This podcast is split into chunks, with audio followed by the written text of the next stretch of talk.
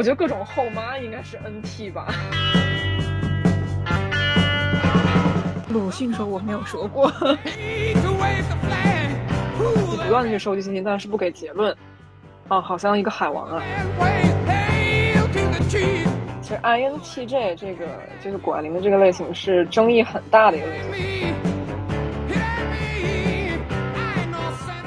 大家好，欢迎来到该说不说，我是流泪猫猫头格妹。我是刚刚知道自己是 ENTJ 的二狗。那个，所以我们其实今天大家一听到。就那种资深的 MBTI 爱好者，可能可能就一听到“流泪猫猫头”，可能就知道我们今天的这个主题。再加上 ENTJ 这四个字母，所以今天我们的话题就是来聊一聊最近突然就火了的 MBTI。那正好，你知道 ENTJ 我记下来这四个字母多不容易，已经很不容易了，是吗？对于我来说，很不容易了。然后我是 ENTJ，后面还有一个斜杠，还有一个杠，还有一个 A，那个 A 是吧？一个 A 一个 T，A A 是什么？哎，我也忘了，什么谨慎型好像是，就是你要做那个 T。T 是那个是谨慎型，就是我还特意去看了一下 A 跟 T 的差别，因为我测完之后，我很多天我都没有去看，我也不在意它讲的是什么。然后我后来就是那天是工作群里突然聊到了，然后我就到小红书去看了一下，他们说那个 T 会更紧张一点，就比如说可能会更想证明自己，或者说是在意别人的看法。在意别人的看法。对，然后 A 就是 I don't give a fuck，所以所以说为。为什么 ENTJA 这一类人可能在测试，就是做了十六型人格测试里面比例是最小的？因为可能这个类型的人根本就不会做测试。对，所以你看，这就是只要是我安利你的，要不然你估计就不会做，你都不是你知道吗？嗯，你安利了很多次之后，我都没有做，后来是因为。我的所有同事都做了，然后所有同事都在问我，那我就做一个吧，就是就变成了这样。对，他突然火了，你知道是为啥吗？好像是因为那天那个四月一号吧，谷爱凌的测 MBTI 类型是 INTJ，就上微博热搜了，MBTI 也上热搜了。我去，他真是啥都能带啊，带货也能带，这个太能带。就热度一直从冬奥会之前到现在都没消散过，嗯，就可能是谷爱凌，谷爱凌的热度让 MBTI 突然太火了。MBTI 这四个字母我能记住也不容易。来请请教各位资深 MBTI 专家，也不是专家，没有没有资深，只不过算资深爱好者。然后我是咋入坑的呢？就是。大三还大三的一个职业规划课，呃，老那个老师让，对对对，老师让呃做一下这个测试来去了解自己，然后以便对自己的职业规划有一个指导，然后就开始就此开始研究自己，就开始入坑了。我基本上是每隔几个月就要做一次，我也不知道为啥，就是可能是很想了解了解自己。对对对，我做完 N，我做完测试之后，INFJ，我觉得我，然后那个解释什么都巨准，然后就我觉得，哎呀，总算有人可以懂自己了。哎，那你，那你这么多年都是同一个人格吗？测出来？还真不是，还真不是，这个变动性很大，这个我们后面会讲。所以也就是说，它并没有很，对，所以也就是说，它并不是很科学。那会儿是 INFJ，就是他每个人格其实都有 healthy and unhealthy 的那个状态。像，就如果说你不健康，不不也不是不健康，就是就是发展的不太好的一个人格的时候，INFJ 的那个 unhealthy type，他就会很容易 emo 啊，然后怀才不遇啊。我觉得没有人懂自己啊！我那会儿就是这样的一个人，因为我在那个学校很格格不入，嗯，然后感觉，而且我有点偏艺术范儿，我们那个学校又是很有那种很严谨，就觉得，哎，没有人懂我，所以就是促成了我特别特别 INFJ。然后说到说到这个，一直不是很变动，就是它会一直在变动嘛，所以我们在我记得我在英国的时候就安利你，然后我们俩都是。ENFP 可能因为太浪了啊？是吗？我完全不记得。我曾经有过什么？对，所以我我我们就正好切入到它这四个字母是啥，因为二狗刚才说记住就很不容易了。其实它 E 跟 I 就是 introverted 和 extroverted，啊，内向还是外向？嗯，那二狗你觉得自己？我觉得你应该肯，对，你觉得我觉得你 E 是吗？我觉得你肯定是 E。我觉得我自己肯定是 I，就是为什么特别有意思的是，嗯，就是我一直觉得内外向是一个相对的概念，它不是一个绝对值。对，然后我这不是你安利我不对，是哦，对你在今年就是你开始做小剧场之后，不是安利我在测嘛？然后我之前。甚至都不记得我做我做过 MBTI 测试，就是我结果什么我也完全不记得。然后我就那天睡前测了一下，然后是一个 I 开头的。我当时以为我记住了那个结果，事实证明我忘记我是什么了。后来是呃上上周吧，我们跟那个莎莎一起录完那一期串台之后，我又去测了一遍，然后那个时候。对，那个时候其实人稍微清醒一点，就不是半夜两三点 躺在床上睡觉之前看完，对吧？看完疫情的新闻之后去做的测试。当你跟朋友一起聊得很开心，然后呃，在一个比较正常的状态下的时候，我测出来是 E。但是这一次我注意截图了，就是因为自己忘记，然后不仅截图，我还去看了一下底下的那个指数，因为它会有一个那个百分比嘛。然后其实我的内外向是在一个中间值，就是在五十出头，五十六吧，还是就反正也没多少。对，所以我就觉得可能是跟我当时做这个测试的时候的当下的情绪有关。对，所以其实他真正特别特别严谨的判断你什么类型的这个情境，应该是有一个考过证的人跟你去交流。他他肯定会有题的测试，但是他一定会有一个，呃，专业考过证的人去跟你交流来判断你是，呃，什么类型。但是吧，我觉得既然都是人判断，那还是会有主观性。所以，这这我要讲的都是，呃，后面我们要提的就是，它科学性没有很好，所以还是不要太当回事儿。为了录今天这期节目，我特地去看了看 MBTI 相关的知识，就是因为我是一个完全不在意也不了解，所以就好好的学习了一下。就是呃，MBTI 最开始是一九二一年，卡尔荣格一拍脑门写了本书，叫做《心理类型》，就 Physical 啊不对，不是 Psychological Types，然后。嗯，这个卡荣格就是弗洛伊德的荣格。我当时看的时候，我惊呆了，你知道吗？因为我就就荣格在我心里是非常非常厉害的人。我在大学期间非常喜欢神圣的存在，是吧？然后还有就是看弗洛伊德，看弗洛伊德的理由，我想懂的都懂。然后，然后，然后对，然后是荣格在呃《心理类型》这本书里面。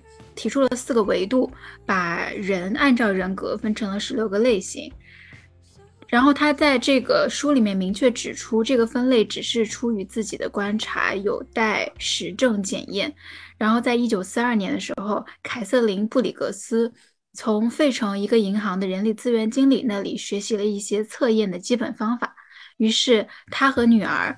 这两个没有经过任何正规心理学培训的人，就开发出了这个八十年后仍经久不衰的 MBTI 测验。嗯，啊，这是它的一个来源。所以 MBTI 这个测验，就是在我看来，不就在在我没有读到这一些前景提要的时候，我去做这个测试，以及跟我周围的同事聊起来的时候，他给我的感觉非常直观的，就是一个规律的总结。嗯，就是不断的去。就是靠我反馈出来的信息，对，就是靠我在答题的过程之中反馈出来的信息，然后总结了经验来概括我这个人是什么样的。包括十六型人格，其实也是对周围人的观察进行的一个总结。嗯，那你看完这个，不管是 ENTJ 还是什么的解释之后，你觉得准不准？就是我觉得肯定是准的，你知道我为什么觉得它肯定是准的呢？因为嗯，就是我们比如说做人的研究。就是因为我的工作中会涉及到很多对于人的研究，所以其实对人的研究两种方方式嘛。其实我觉得对所有事情研究可能都是一样的，就定量和定性。但是你在研究一个人的时候，你有的时候是需要靠直觉的，就是比较定性的方式会更多一点。比如说 focus group，或者说是 interview 这种，其实在我们文科里面会经常用这种研究方法。所以，所以总结规律是一个，我觉得是在研究人。或者是研究一些人相关的内容的时候，它是一个最主流的研究方法，就是它才能够达到你想要的结果。所以，所以我觉得一旦是定性的东西，它就必须它呃它就无法避免会有它主观的那一面。那你看我们在做 MBTI 所有测试题的时候，它都是你自己去选择你的那个值是什么。这个其实就是我们说的定性跟定量最大的区别，就是你缺乏一个标尺。那，呃，在我们去做这个事情的时候，我衡量我在哪个值的标准，就是我自己认为。所以，所以我会觉得，可能我在去做题的时候，中间有一有百分之多少的，呃，比例是投射在有一部分是我想要成为这个样子的人。比如说他在说你处理某一些问题的时候，你是怎么想的，或者是你更愿意怎么样？其实，其实。它不是一个旁观者来形容我是什么样，而是我自己认为我是什么样。那那我如果说有一部分是投射的出来的结果是我想要成为那种人，那我再看这个解析，就肯定是准的。就你知道这个路径是什么吗？对吧？就是巴纳姆效应。对，就肯定是这样的。所以我觉得，我我相信它跟星座一样，就是一定是有你觉得准的那一面的。对。其实也引申到我们后面的一个 话题。那我继续来介绍啊，嗯，讲了 E，讲那个 E，E 跟 I 就是你的内外向，然后 N 呢，其实 N 跟 S 它是呃相对的，就是你到底用直觉还是你用这个直接的感官去嗯认识事物。直觉，直觉我就不用多说了吧，就是嗯，其实直觉。怎么解释呢？脑补可以可以可以对，所以说 N F 就 N 加 F 就是脑补加上 feeling，脑补加上感受，就这你就会很就这 N F 的人就会比较容易 emo，因为他小剧场特特别的，要不然我怎么做双鱼座嘛？我又拉出双鱼座来辨识。我正好我星盘里有很多双鱼座，嗯，所以就是。哎，我看你星盘里也有很多，但是你因为有摩羯嘛，所以你肯定会更稳一些。Anyway，这个摩羯太厉害了，这个摩羯太厉害，而且还是月亮。So，我其实也有某很多时候我都很羡慕你，你知道吗？而而且哦，说到这儿，我就有一段时间特别希望自己是个 T 啊，这句话说的有点有点那啥，奇怪，奇怪的字母又增加了，奇怪的字母增加了。对，其实开个玩笑，就是。因为我知道自己很容易 emo，所以我就特别想把自己搬到那个用逻辑去感受事物的这么一个倾向里。所以我有的时候我有一段时间我做测试我还是 NT，就是，但所以就还是跟二狗说的一样，就是你希望自己成为什么样的人，你可能那个题就会做的选项就不一样。对的。然后这个 NF，它就你想这个脑补，哎，二狗这个。比我学的还要这个精准啊！脑补加上 feeling，它就很容易 emo。我们就扯一扯刻板印象吧。我我们知道 MBTI 有四个大类：SJ 守护者、NF 理想主义者、NT 求知者，像 SP 冒险家。那 NF 这种理想主义者的刻板印象有谁呢？我们就拿电影当中的人物来聊吧。啊，Joker。他就是一个彻底的、彻超级理想主义者，然后当他的理想破灭的时候，他走到了一个疯批的一个状态。就你看他那个，嗯，那应该很多艺术家会是，对对对，是像什么，叫什么梵高吗？梵高是梵高是，我觉得梵高肯定是 N F 对。还有海上钢琴师的那个钢琴家，哎，对你这个学习的速度超级快啊！这是我脑补出来的，所以你觉得是个 N，呃，不过你刚才做的那个是 ESTP，这个我们待会儿说。嗯，像 INFP，像海上钢琴师啊，啊，梵高啊，甜茶也是 INFP，风俊昊那个寄生虫的导演是 INFP，嗯，然后包括你意想不到的一个人鲁迅，嗯，你能想象到吗？不是鲁迅，他是自己测过吗？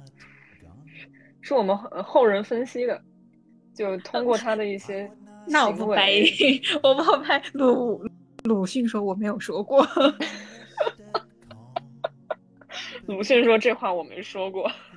对，其实为什么鲁迅是我们呃后人觉得他是 INFP 呢？因为他就是又希望用文字为万世开太平嘛，希望用文字呃让中国让中国人觉醒嘛，他。骨子里还虽然他语言犀利，那就扯到后面一个维度，就是呃 T E 这个功能了。我们这个比较深入了。就 any anyway，虽然他语言犀利，但是他呃本质上是理想主义，他希望能用文字救中国人。所以我们后后面后人觉得他应该是个 INFp，。我正好还开了一个网页是。这个 personality database 这是国外的一个网站，然后我就搜这个 film directors 谁是 INFP 呢？像我们刚才说的这个奉俊昊，还有大卫林奇也是，然后这个剪刀手爱德华的导演也是，然后好像 Johnny Depp 本人应该也是 INFP，你看他那个 emo 和疯批的样子，我也知道他在打官司。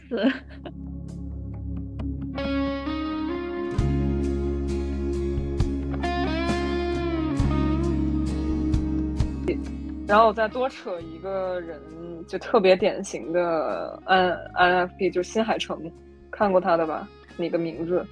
啊，果然是艺术家，就是 而且是那种这个人格疯疯，也不是疯批吧？就是他不 unhealthy 的时候还挺疯批的。你像二狗也，呃，跟我认识这么久，也也看到过我这个 emo 到。每一秒都在，每一秒都在小剧场的时候，就是就讲到 emo 的这个这个状态，其实我觉得真的是在 emo 的时候，不同人的表现不一样。就是有的人 emo 一定是疯批，或者说是会去影响别人，需要得到别人的关注，或者说是以一个非常 drama 的方式来宣泄自己的情绪。然后有的人在 emo 的时候就是。Leave me alone，就是要在就是泉水里面一个人回回血的这种，就是还挺不一样的。嗯，对，大家其实都是很极端的阴谋。哎，这是这个这个二狗的这个学习能力真是超强，已经把我下一个要说了。嗯，就是这个来日可期啊。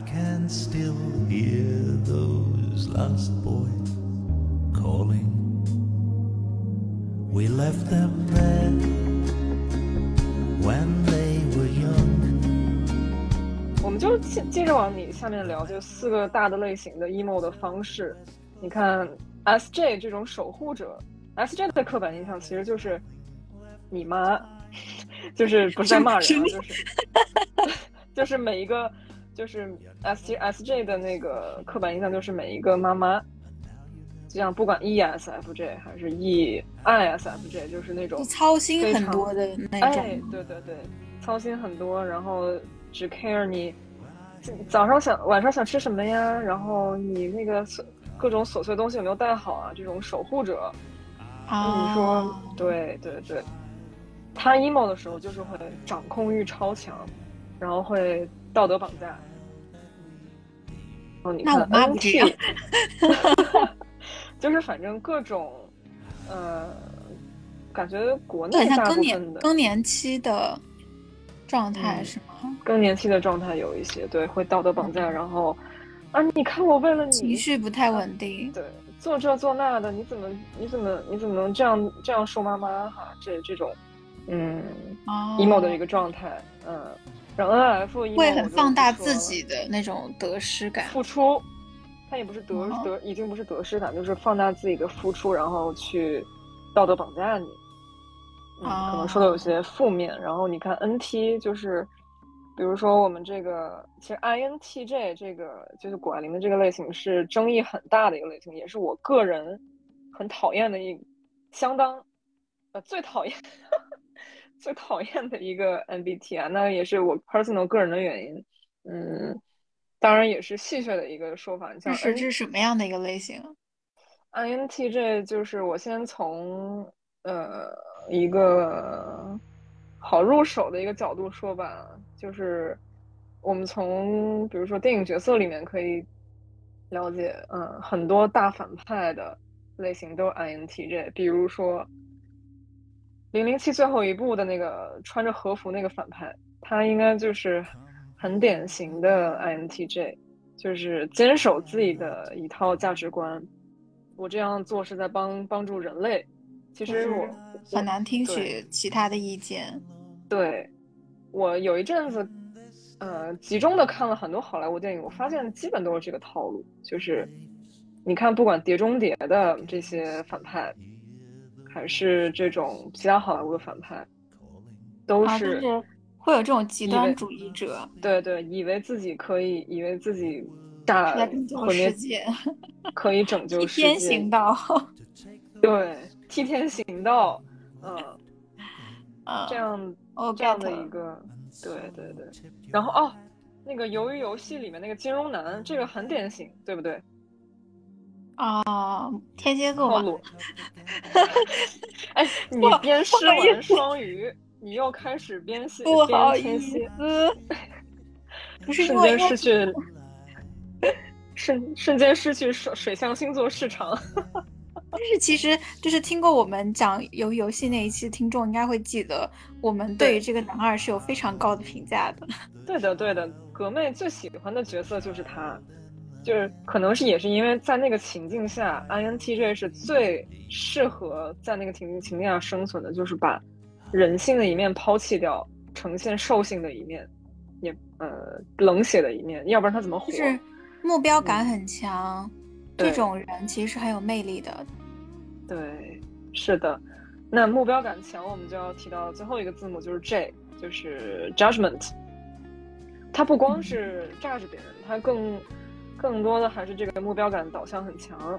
你看，跟 J 相对的就是 P，P 它就是，嗯，他会收集各种信息，然后他不做一个定论，他喜欢去收集各种信息，他不会去以目标为导向，嗯。体验派是吗？体验，嗯，也不是体验派，就是收集，喜欢收集各种信息，不断的去收集信息，但是不给结论。哦，好像一个海王啊，嗯，并其实不是海王。OK，对，你看，你像我就是 INFP 嘛，就是有拖延症啊，然后其实。呃，对自己的这个时间的掌控感并没有很强，但也并不是说我没有目标，他只是说执行力达到目，执行力稍差一些，给自己找点面子啊。好的，但是你 这个好嘲讽，其实就是他完成目标的这个方式不一样。不过确实 P 的这个。这个一大缺点，我觉得 P 跟 J 的区别就是，P 的内耗很严重，他会不断的自己消耗自己。嗯，就相比 Action，对，相比有一些 Action，他可能更多的是在不断的去把它收集来的资料也好，收集来的情绪也好，在自我处理，这个过程就不断的在自我消耗。对，然后你看，所以执行力差。是，它是有因果关系的。嗯，对我提一个非常非常非常典型的人，就是斯内普，INTJ。INTJ，OK。斯内普，你看斯内普啊，然后金融男啊，游游戏金融男加上谷爱凌，你能找到一些共性，一个是，哎，那我有一个问题。嗯，就是 INTJ 跟我的 ENTJ 只差一个字母，那就是内外向的差别，对不对？后面都是一样的。一个是内外向的差别，另外就是它每主导的功能用的不一样。那这就是我们后面要提的另外一个测试，就是荣格的功能测试。就是其实我我并不觉得你两两的去分开看，它就很严谨。我觉得一点都不严谨。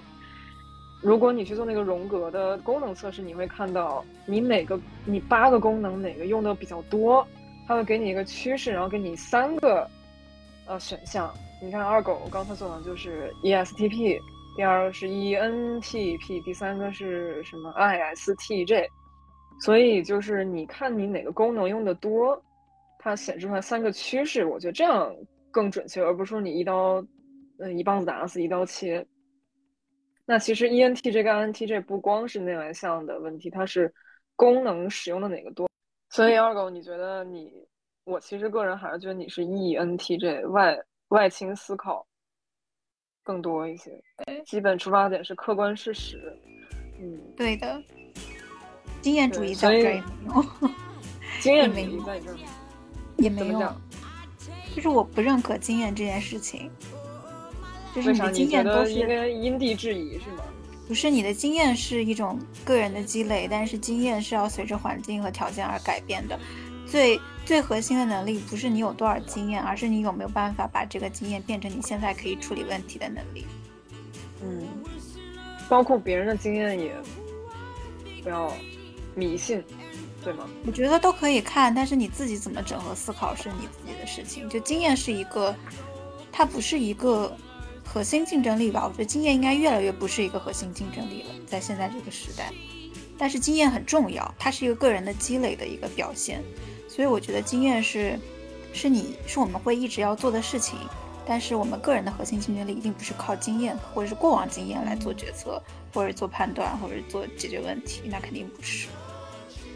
那其实以我对你这段话理解，就是要下苦功夫的还是要下，你干事儿还是要干事儿，这是你自己要积累经验，但是你怎么去内化它，你不能把，对你不能教条。对，简单概括就是又能吃苦，脑子又活，这就是我最喜欢的候选人。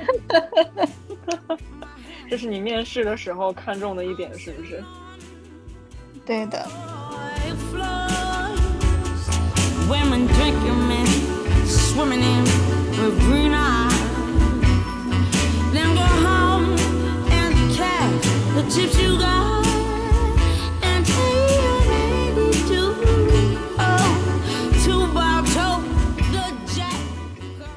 我们继续说这个四个大类啊，我们就轻松的聊一些。我们以刻板印，我们以各种 memes 这种流行文化入手来去聊一聊这些东西。那我们说完 S J 守护者，像 I S T J 这种的，它的一个嗯刻板比较明比较明显的一个特征就是非常依赖经验。然后特别特别能吃苦的一个九九六工作狂卷王，ISTJ。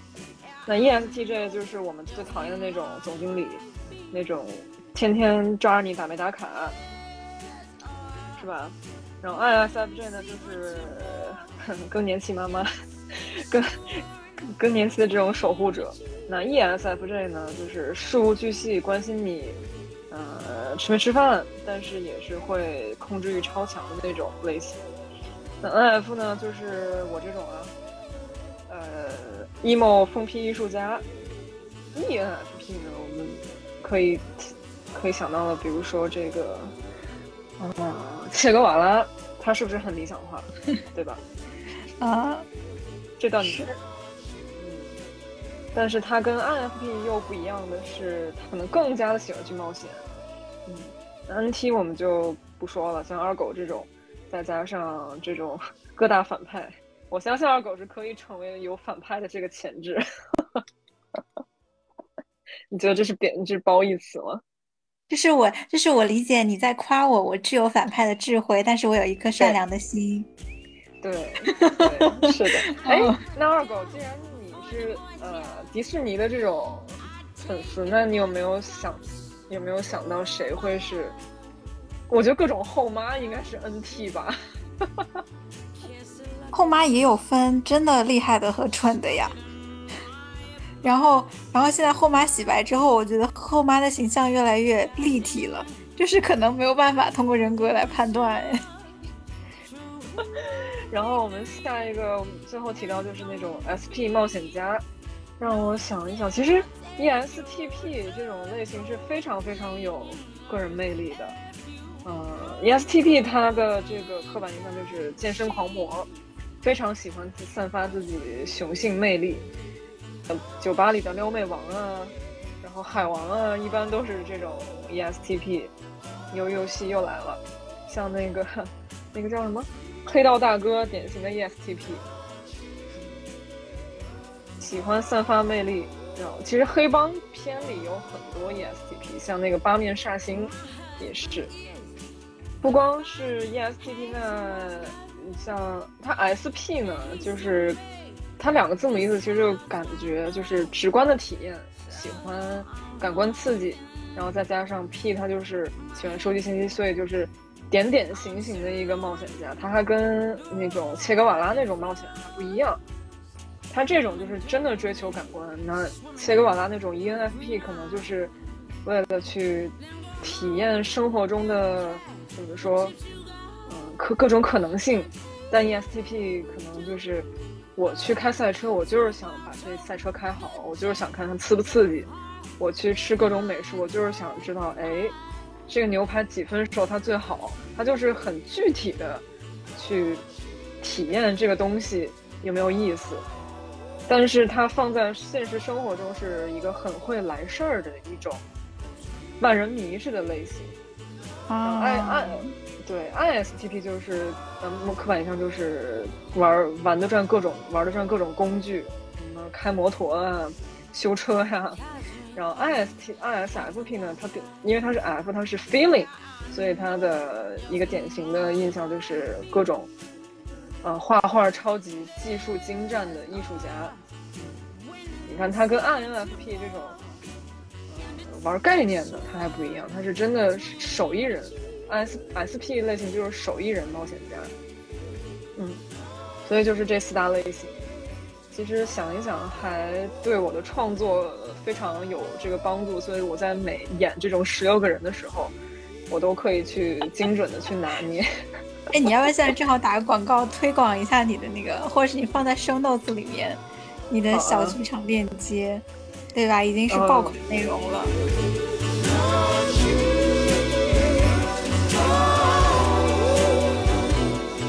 二狗，你知道还有一个智商排名，就是把十六种类型做一个智商排名。你要不要猜猜？就是你不用猜哪个是智商最高的，你可以猜，就是我刚才分类四大类里哪个是智商最高的。是 S J N F N T 还是？就是最后最后那个，就是你就是 you know 我也记不清楚四个字母，就是你最后说的那个很会玩的斜杠很多的斜杠青年。啊，还他其实比较靠中间，嗯，比较靠中间啊。对，然后其实最高的是 I N T P N T，就是有 N 有 T 的是吗？对，大数据里面智商高的是 I N T P，虽然我很。不希望是 INTJ，这是我个人的一个，但是 INTJ 是排第二的，INTP 是排第一的。呃，科学家、技术人员都是 INTP，比如马克扎克伯格，比如这个马斯克，比如这个爱因斯坦，爱爱因斯坦都是 INTP。然后 INTP 的一大最大刻板印象就是程序员儿。我还记得我们之前 callback 那个。相亲那集呃呃社交软件那集就是，其实当时在用 Tinder 的时候，就已经有很多人会把自己的人格类型写在写在那个自己自己的 info 里面。然后我有一次 match 上一个用那个呃 Coffee Meets Bagel match 一个程序员，他说他是 INTP，他说你要在北京那个西北望啊。我也不知道在哪儿。OK，就在西边呃，对，就是说，他说，呃，后场村一抓一大把 INTP，一一抓一大把程序员嘛。所以 anyway，就是 INTP 是智商最高。然后我平常认识的一些程序员，确实 INTP，就我平常认识一些 INTP，确实很聪明，智商很高。但是他也有一个自己的弱点，就是确实平常很懒散。嗯，但是基本他的一个呃一句话概括就是最温暖的机器人。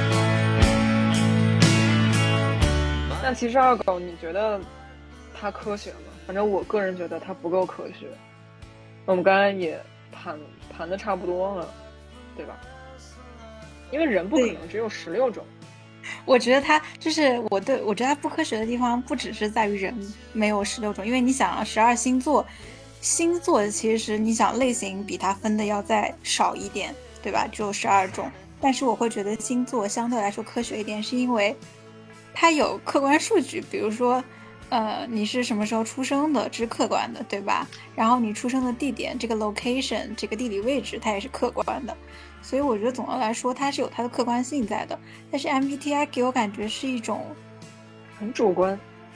对，就是你你知道，主观其实所有主观研究它都是规律的总结嘛，对吧？总就是规律总结能够得出一定的结论，所以我觉我我觉得它还是属于更像是一种找规律，然后找到这个规律之后，我去呃把自己放在里面去审视，然后这个里面的变量非常多，比如说我在去做测试的时候，我对自己，比如说我刚刚说有有两个层面，一个是我认为我自己是这样。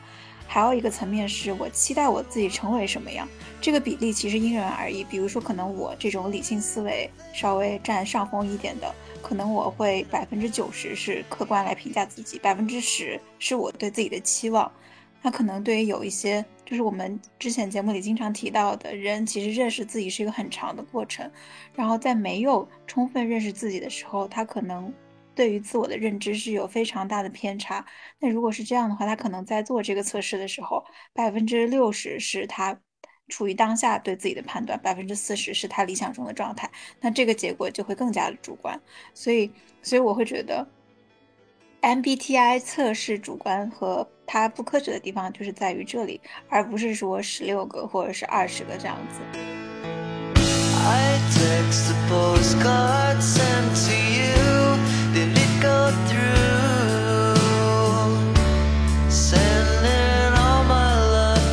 虽然我是一个资深爱好者，我我不是专家，我只是一个资深爱好者，但是我还是觉得我要强调一点，就是不要不要迷信，不要往里套。就是我有一段时间是很沉迷，然后很把自己往里套，然后就呃有的时候会做决策的时候。甚至就会想，哎呀，我是这个这个类型的，所以我要怎么怎么样，这个是肯定不可取的。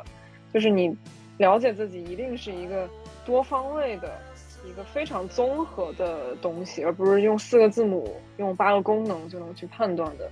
你了解自己，然后做出决策，一定是你要呃多方面的在生活中。你做了什么反馈去指导你下一步怎么怎么？你你是什么样的人？嗯，所以他肯定不只是十六个、二十个，是，嗯呃，你要去看，比如说看你去看待你对付对你的负面情绪的时候是怎么样的，你去做这个职业规划的时候是怎么样的？嗯，它是一个完全非常综合的一个东西，千万不要用这呃八个功能去套住自己。其实二狗你还有所不知，就是这个圈子已经，它很小众，现在它还是很小众，它很冷门，但是它已经形成了一个自己的圈子。比如说，我觉得也不小众哎，因为你想在很多很多那个入职的时候，HR 会让你做这个，有一些校招啊，然后还有一些就是公司内部做培训的时候会让你做这个东西，就它其实是属于在这个圈层里面非常广泛应用的一个。归类方法，对这个确实是，对，就它不是一个研究方法，它是一个归类方法。对，我记得我入职的时候，我我还做过这个题，我因为我大学的时候做过，所以他给我出题的时候，我我甚至我反派一点，我都可以利用这个东西，我去让 HR 以为我是什么样的人，我假装我是一个很。很牛逼，很很听话的螺丝钉，这就是它的一个弊端，你知道吗？但是我刚刚想一个问题，就是是不是我们在的这个嗯圈层，我们应聘的这些公司，他会用。但是你说这种下沉的，呃，市场这些下沉的公司，你懂我意思吗？就可能七五六七八线的城市的公司他不会用，可能他在一线城市、一二线城市他用的比较多。你像我记得我做那个小剧场的时候，我会看数据嘛，我会看，嗯。哪个地方的用户看我的视频比较多？发现是上海、广东、江苏、北京、北上广深。大家很关注自己，就很想知道，很想更了解自己。我觉得首先得有了解自己的欲望，才会想要去做这个东西。对，所以它其实圈层很很窄。你看，北上广深超一线、超一线城市，北上广深、江苏，真的就是经济很发达的一些地区。而且，当你已经就是从已经期待对，当你有很多其他的需求已经被满足的时候，你才会开始了解自己嘛。人其实就是这样的，所以就当你很多现实问题得到解决，你才会关注到自己的自我成长和自我认知。所以它其实本身就是一个筛选的过程。再就是，我觉得还有一种情况是我刚刚说的，就是还有很多人他是不做测试的。我觉得我相信是大部分人。但是说实话，我觉得谷爱凌把这个东西带起来，我很我还蛮开心的。就，呃，不光是我的点击量可能会上去，这个是这个什么？这个是最次要的，这个是最最最最最最次要的。其实又体现出我 N F 的一面啊，就是如果能有更多更多的人去了解自己，我觉得这是一个大好事儿。嗯，因为你上了热搜之后，大家哎，可能有人会好奇这是什么玩意儿，然后去做了。那不，他可能让你改变了一个人的一个人生的小小的轨迹，我觉得这是一个非常好的事情。Thank you for the truth you let me see, Sunny. Thank you for the facts from A to Z. My life. 那其实二狗有所不知，这个东西已经很已经成为一个圈子，因为我我相信它肯定会成为一个圈子。嗯，因为有一个原因是，就是，啊，也是也，我我觉得我做完这份工作，我就可以去读人类学了。就是是我们最近还还嗯，在上一个阶段有一个研究方向，就是呃讲群居效应嘛，就是人为什么愿意在一起。那其实有一个很大的需求。当然，我觉得现在很多需求是不一样的，就是比如说为了快乐，或者是为了能够有陪同去做一些事情，甚至还有一些运动，或者是有一些，嗯，activity，它是一个团队的动作，所以它是需要在一个群体里面来做的。那还有一种比较普遍的情况，就是他需要去去在一个跟他很类似的环境中去寻找自我认同感，比如说现在有一些夸夸会。或者是点赞群，对吧？然后还有一些是呃妈妈帮，然后还有就是某一些小众人群，他聚在一起，但是他可以从这个圈层里面得到非常大的情绪的满足。所以，我所以就是为什么会聚在一起去分享这些感受，或者分享一些段子啊、梗啊什么的，包括我就是看 MBTI，还有看到很多表情包之类的，它其实就是你能在这个里面获得非常广泛的认同感。对，对，是的，非常有话题、有共鸣，以及完全能够互相理解的。我甚至我记得有一阵子狂热的时候，还在豆瓣上看各种小组，然后还去加了一些 QQ 群，就很好玩。在 NT 的那个 QQ 群里很好玩，一帮我又要 diss INTJ，我真的很讨厌这个类型，对不起。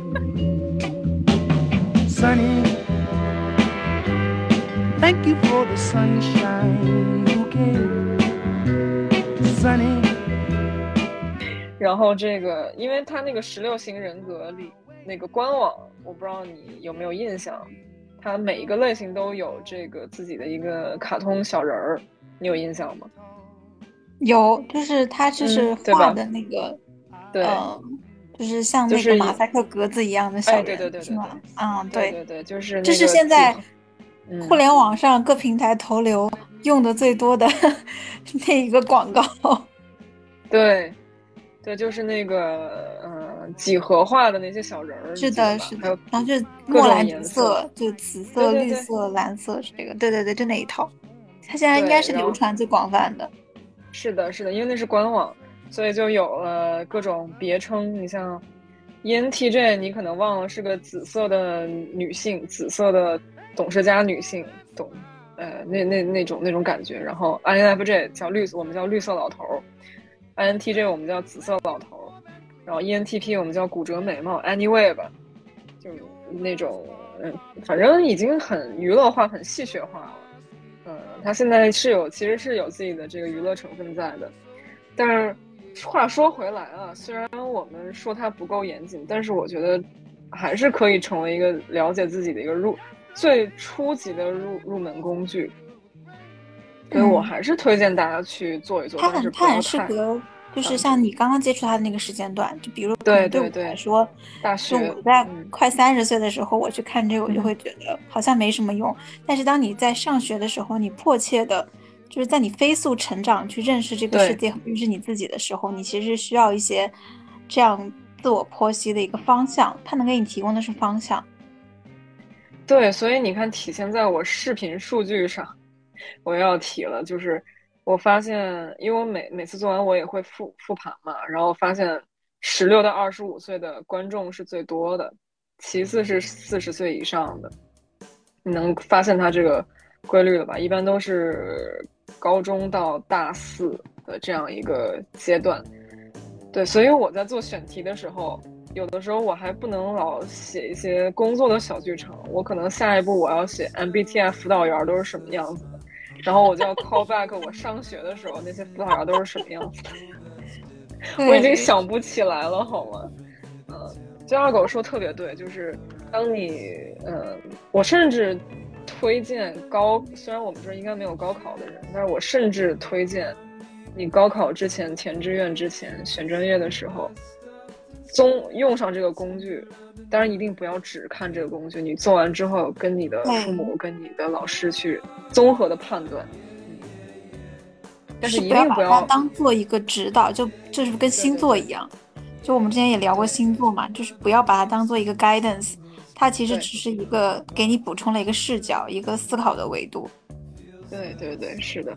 而且不会有用人单位因为 MBTI 的。方式来选人。好，我们现在有个 ENTJ 了，有一个 INTP 了，所以我需要一个什么什么？不会有人这样来选人的。这个公司不用去了，你知道吗？这个公司可以 pass 了。对的，只是帮助别人更了解你。比如说，现在我觉得它更像是一种，呃。社交的名片，对星座一样，像之前说啊，你是什么座？我是白羊座，你是什么座？就有的时候刻板印象它不是一件坏事，它可以是一个你刚开始去认识一个新的人破冰，对破破冰的一张名片，也可以让对方快速了解你大概是个什么轮廓，对吧？是你大概是一个什么样？你是外向还是内向？他可能会对你有一个初步的判断。我觉得其实 MBTI 最后的测试结果其实是起到这个目的的。对对对，嗯，然后我还是，其实如果你需要更严谨一些，我还是推荐你去做那个荣格功能测试。你去看你用的那些，你哪个功能用的多，然后你去更更多维度去了解自己，它就不是那么一刀切了，嗯。然后是在 show note 里，我们也会把链接放上去，这是格妹多年的多年所学。完全倾倾倒给大家。那么我看了一下，这是一家机构，哎，这家机构会给我们打钱吗？我估计不会，人家不缺钱。你给他免费做广告，真的是。嗯，然后对，其实就是我跟二狗的那个结论也是差不多的，就是还是一个破冰的工具，然后。嗯，你甚至反正是我的一个个人，我现在已经把它当一个小爱好了。就是我认识一个人，我会先判断，哎，他是什么什么型，他是不是 ENTJ，他是不是 ESTP，然后可能因为我研究很久了，所以我的那个我甚至会去很像在贴标签。嗯，但我不会往往他身上贴，我就是会给自己一个大致的判断。我甚至。我们俩关系近了之后，我会让他去做一个这样测试，然后给我的所以我的弹幕里面全都是超级精准，因为我经常安利别人去做，所以我的每一个有在你周围去进行这样的一个总结规律的总结。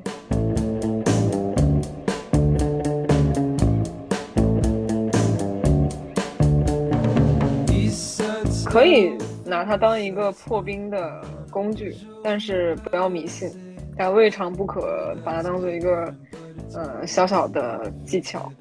所以大家都去玩玩看吧。还有一个状态是，人是在变化的嘛？就你看各位的测试结果也不一样，其实我两次测的也不一样，所以就是当你在不同。环境下不同心情的时候去测试，包括说你在过去十年你每个成长阶段去做测试，其实结果都是不一样的，因为它毕竟是一个规律的总结，而规律是死的，人是活的，对不对？嗯，大家就 enjoy guessing，enjoy making friends。